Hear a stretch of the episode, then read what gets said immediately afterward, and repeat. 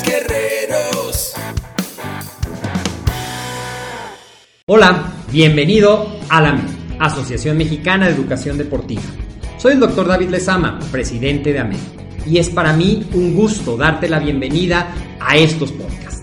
Este programa está diseñado para compartir contigo conocimientos de los temas que nos apasionan a todos los que amamos el físico-constructivismo y el fitness y queremos mantener un estilo de vida saludable.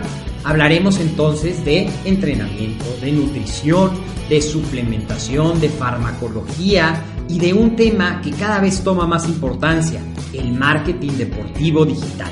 Tendremos como invitados una gran variedad de opiniones y profesiones, entrenadores, nutriólogos, profesores de AMED, químicos farmacobiólogos, médicos, preparadores físicos y desde luego deportistas. Sus historias, consejos y testimonios te ayudarán a aumentar tus conocimientos y desde luego también tu número de entrenos de clientes, haciendo más exitosa y profesional tu profesión de entrenamiento deportivo. También aprenderás técnicas más eficaces del marketing que te ayudarán a monetizar esta profesión. Si quieres saber más de nosotros, visítanos en la casa virtual de la familia Med, www.amedweb.com. ¿Qué tal? Bienvenido a MED, el deporte, la nutrición, el emprendimiento deportivo, ahora más cerca de ti. Mi nombre es Agustina Larcón, te saludo desde la Ciudad de México, sea en cualquier medio que nos estés viendo, sea por Instagram, por YouTube, en algún podcast, en nuestro sitio de internet. Bienvenido. Y el día de hoy quiero eh, platicar contigo de cinco mitos de la nutrición que es importante, eh, pues muchas veces mejor ignorar. Vamos a ver cómo me veo mejor. Ahí creo que me veo mejor. Perfecto. Y estos cinco mitos son algunas cosas que nosotros eh, nos han dicho y vamos a analizar hoy cuáles son y qué debemos hacer. al hablar de nutrición, mucha gente cree que eh, sabe algo de nutrición y son expertos en el tema.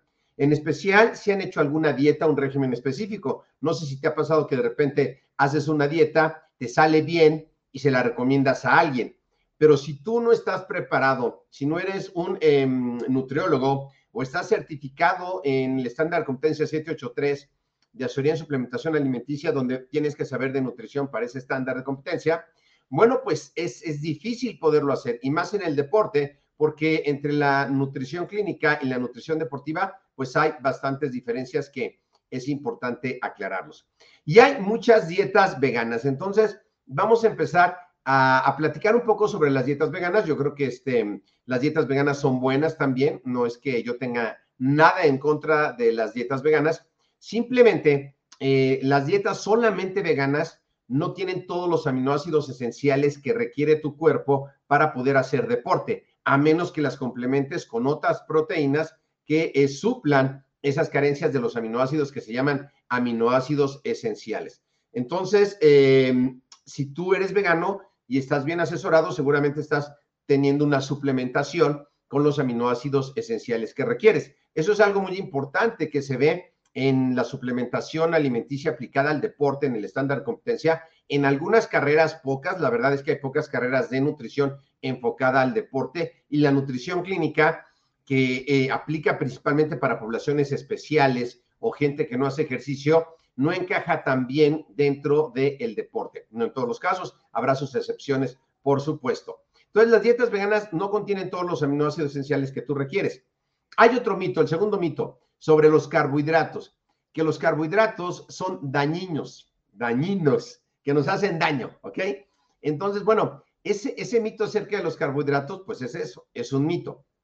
De hecho, nosotros eh, fuimos eh, hace muchos años, eh, cientos de años, éramos eh, nómadas, luego fuimos sedentarios y nuestro organismo está acostumbrado a tomar la energía de los carbohidratos. Y los carbohidratos es la primera fuente de energía eh, que tenemos. Bueno, las grasas también. sería complicado hablar de cómo es el proceso, pero dependiendo de tu adaptación al entrenamiento vas a necesitar mayor cantidad de carbohidratos. Y también depende de qué fin estés buscando. Si quieres mejorar tu estética corporal, si quieres mejorar tu rendimiento o solo quieres tener un mejor acondicionamiento físico. Y dentro de los carbohidratos tenemos carbohidratos complejos y carbohidratos simples. Y tenemos algunas mezclas de leguminosas, que son también carbohidratos con proteína, como el frijol y el arroz, que juntos complementan los aminoácidos esenciales que veíamos que una dieta estrictamente vegana, si no sabes completar, eh, mezclarlos, puedes tener deficiencia de aminoácidos esenciales. En el caso de los carbohidratos son muy buenos, pero ¿qué pasa hoy día en, la cultura, en la dieta?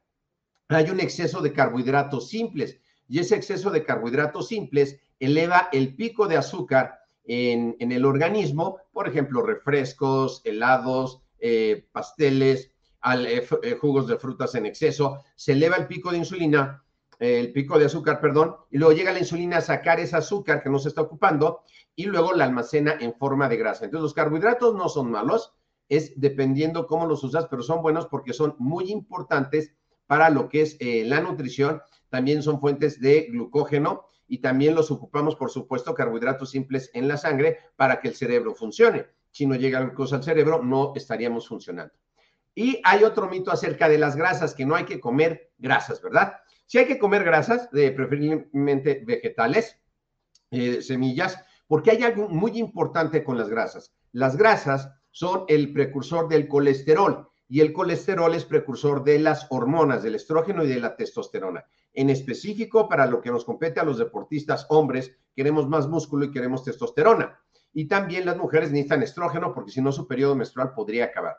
¿Cuándo es cuando yo no voy a tomar ninguna grasa? Bueno, si yo soy un atleta de físico constructivismo y eh, estoy sin grasas, pero eh, la testosterona la estoy teniendo a través de un ciclo de esteroides anabólicos, ¿verdad? Para poder hacer músculo.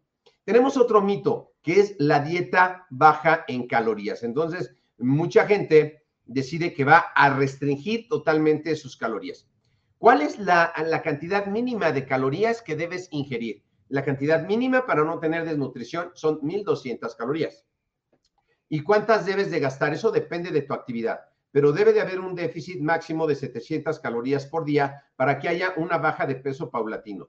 Cuando bajamos drásticamente el consumo calórico, vas a llevarte también, a menos que estés en un ciclo de esteroides, te vas a llevar el músculo y el músculo vas a hacer azúcar, porque el organismo tiende a proteger también la grasa. Entonces, si tú haces eh, una dieta de muy pocas calorías, tampoco la vas a poder sostener a lo largo del tiempo. Lo importante aquí es que tú escojas qué tipo de alimentación te gusta, vegana, ayuno intermitente, eh, cinco comidas al día, la que tú quieras, pero que puedas hacer de por vida. Ningún plan alimenticio que hagas por poco tiempo te va a servir porque la idea es poderlo mantener a lo largo del tiempo.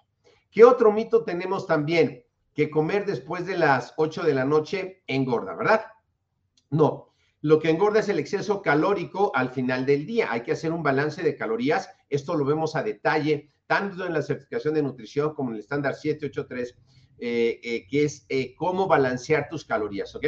Pero si tú no has comido o has comido en el día y no llevas un balance calórico y en la noche te cenas una hamburguesa como la que vemos aquí, con papas fritas, con refresco, una hamburguesa con refresco y papas fritas normal tiene cerca de 1200 calorías, que es el mínimo que necesitas. Una persona normal, alguien de oficina, a lo mejor gasta 2200. Entonces, que en una comida te comas todas las calorías casi del día, pues obviamente vas a subir de peso. Y hay un factor, por cada 7 calorías de más, subes un gramo de peso, por cada 7 calorías de menos, bajas un gramo de peso. Todavía no sabemos si es de grasa o de qué, pero ese es el déficit calórico que vas a estar buscando. Entonces, también es importante tomar en cuenta que comer en la noche no engorda, porque hay gente que entrena en la noche y comerá en la noche. También hay otra parte que dicen que el desayuno debe ser la parte más importante del día, ¿no? Que desayunes como rey, comas como príncipe y cenes como mendigo, ¿no? Que no es mendigo, es mendigo. Bueno, la, cuestión aquí tampoco engorda si tú eh, no tienes desayunos abundantes. Yo en lo personal prefiero pues cinco comidas equilibradas. Hay gente en los ayunos intermitentes que eh, llega, depende de cuánto hayan dejado de comer. Yo generalmente no hago ayuno intermitente, pero sí de las seis de la tarde de un día ya no como hasta las 10 de la mañana del otro. Y en el desayuno tomo un eh, desayuno no normal, no, no copioso, pero hay gente que hace estos ayunos y luego se da unos atascones de comida y se pasa por mucho las calorías. Pero como repito, lo importante es lo que te funcione a ti. Tú vas a ir viendo muchas cosas dentro de las metodologías y lo que explicamos en AMED, pero lo importante es que puedas hacer algo que puedas mantener de por vida, porque si no, pues no te va a funcionar. Si haces nada más la dieta de la luna, bueno, pues eso no va a servir. ¿Sale?